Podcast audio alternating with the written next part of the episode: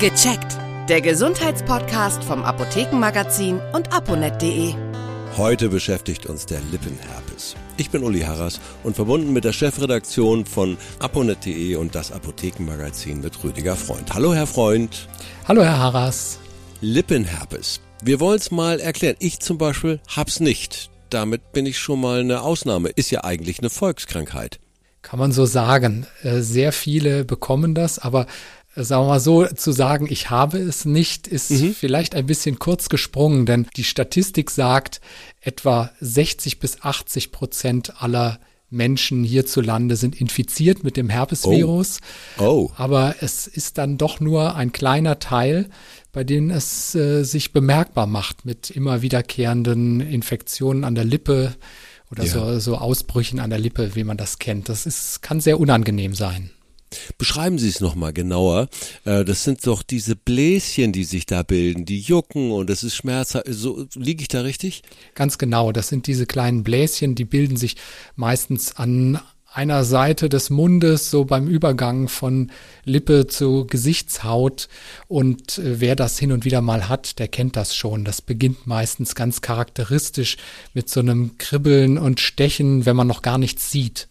Also ja. das ist schon so das allererste Zeichen für die Leute. Dann wissen sie, oh Mann, jetzt geht's wieder los.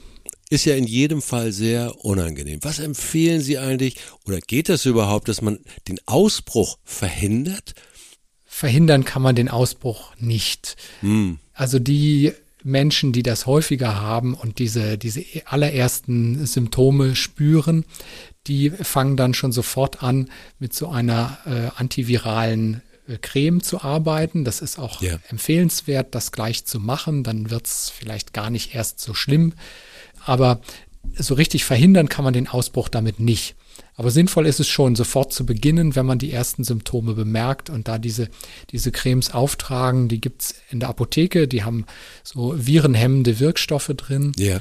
Und am besten beim Auftragen äh, sehr vorsichtig sein. Also ganz am Anfang, wenn die Haut noch äh, unbeeindruckt ist, dann dann geht das noch, aber später, wenn diese Bläschen da sind, die Flüssigkeit in den Bläschen ist voller Viren und sehr ansteckend. Also sobald man da mit den Fingern rankommt, äh, hat man die Viren auch an den Fingern und verteilt sie. Also deswegen auch die, diese Creme am besten immer erst auf ein Wattestäbchen und dann auf diese Bläschen oder auf diese Hautstellen äh, verteilen, damit man mhm. dann nicht mit den Fingern dran rumfingert.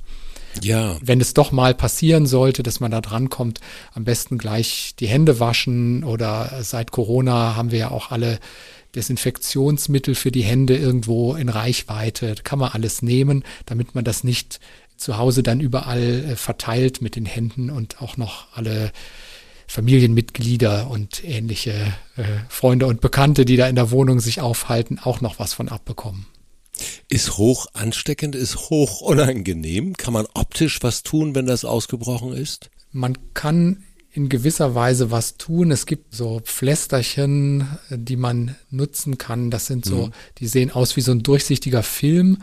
Ja. Die, die kann man da drauflegen. Also das hat zum einen den Effekt, dass das so ein bisschen abgeschlossen ist, dass sich die Viren nicht unbegrenzt verteilen und ja. dass es unter dem Pflaster abheilen kann. Und Frauen, die äh, Make-up benutzen, können sogar darüber schminken mhm. und äh, dann sieht man das umso weniger. Verhindern kann man es nicht, aber kann ich irgendwie feststellen, ob ich dafür anfällig bin? Also richtig feststellen von vornherein kann man das nicht. Wie ich mhm. von äh, vorhin meinte, es sind sehr viele Menschen in der Bevölkerung infiziert, aber es ist nur ein kleiner Teil davon, bei dem das ausbricht. Und wenn das einmal so weit ist, dann äh, ist man quasi immer wieder ein Kandidat, dass das immer ja. wieder kommt. Ja. Wer das normalerweise nicht bekommt, der ist aus äh, Gründen, die die Wissenschaft bis heute nicht kennt, davor gefeit, obwohl er trotzdem Virusträger ist. Aber es äh, kann natürlich sein, die Viren, die schlummern äh, in, den, in den Nerven, im Kopf beispielsweise. Mhm. Und wenn, wenn man mhm. bei Stress oder bei Sonneneinstrahlung oder bei ähnlichem oder Frauen, auch wenn sie ihre Tage bekommen bei Hormonschwankungen, dann können ja. die reaktiviert werden.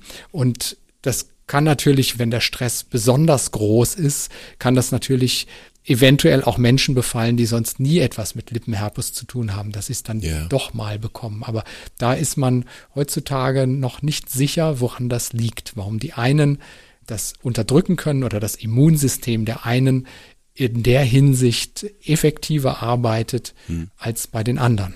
Gesunde Lebensweise, wir kommen immer wieder drauf zurück. Gesunde Lebensweise, darauf achten, dass nicht zu viel Stress da ist.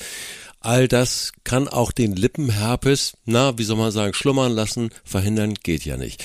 Ja, das ist, das sind so die Tipps, die man geben kann für Menschen, die das immer wieder bekommen, dass sie sich möglichst vom Stress fernhalten und äh, möglichst auch versuchen im Sommer, wenn die Sonneneinstrahlung besonders hoch ist oder auch im Winter ja. beim äh, Skifahren oder in Schneegebieten, wo die UV-Strahlung sehr hoch ist, dort sich möglichst zu schützen, weil das so Auslösefaktoren sind, die da gerne zu führen. Aber klar, nicht jeder kann äh, jeden Stress vermeiden. Das sind immer so Tipps, die auch in der Praxis ja. nicht immer so hinhauen.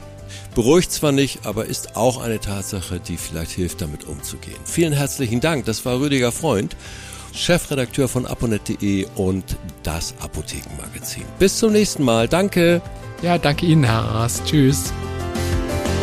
Vielen Dank fürs Zuhören. Vergessen Sie nicht, unseren Podcast zu abonnieren. Und viele weitere Tipps und Informationen für Ihre Gesundheit lesen Sie online auf www.aponet.de und alle 14 Tage im Apothekenmagazin, das Sie kostenlos in Ihrer Apotheke bekommen. Bis nächste Woche zur neuen Folge von Gecheckt, der Gesundheitspodcast vom Apothekenmagazin und aponet.de.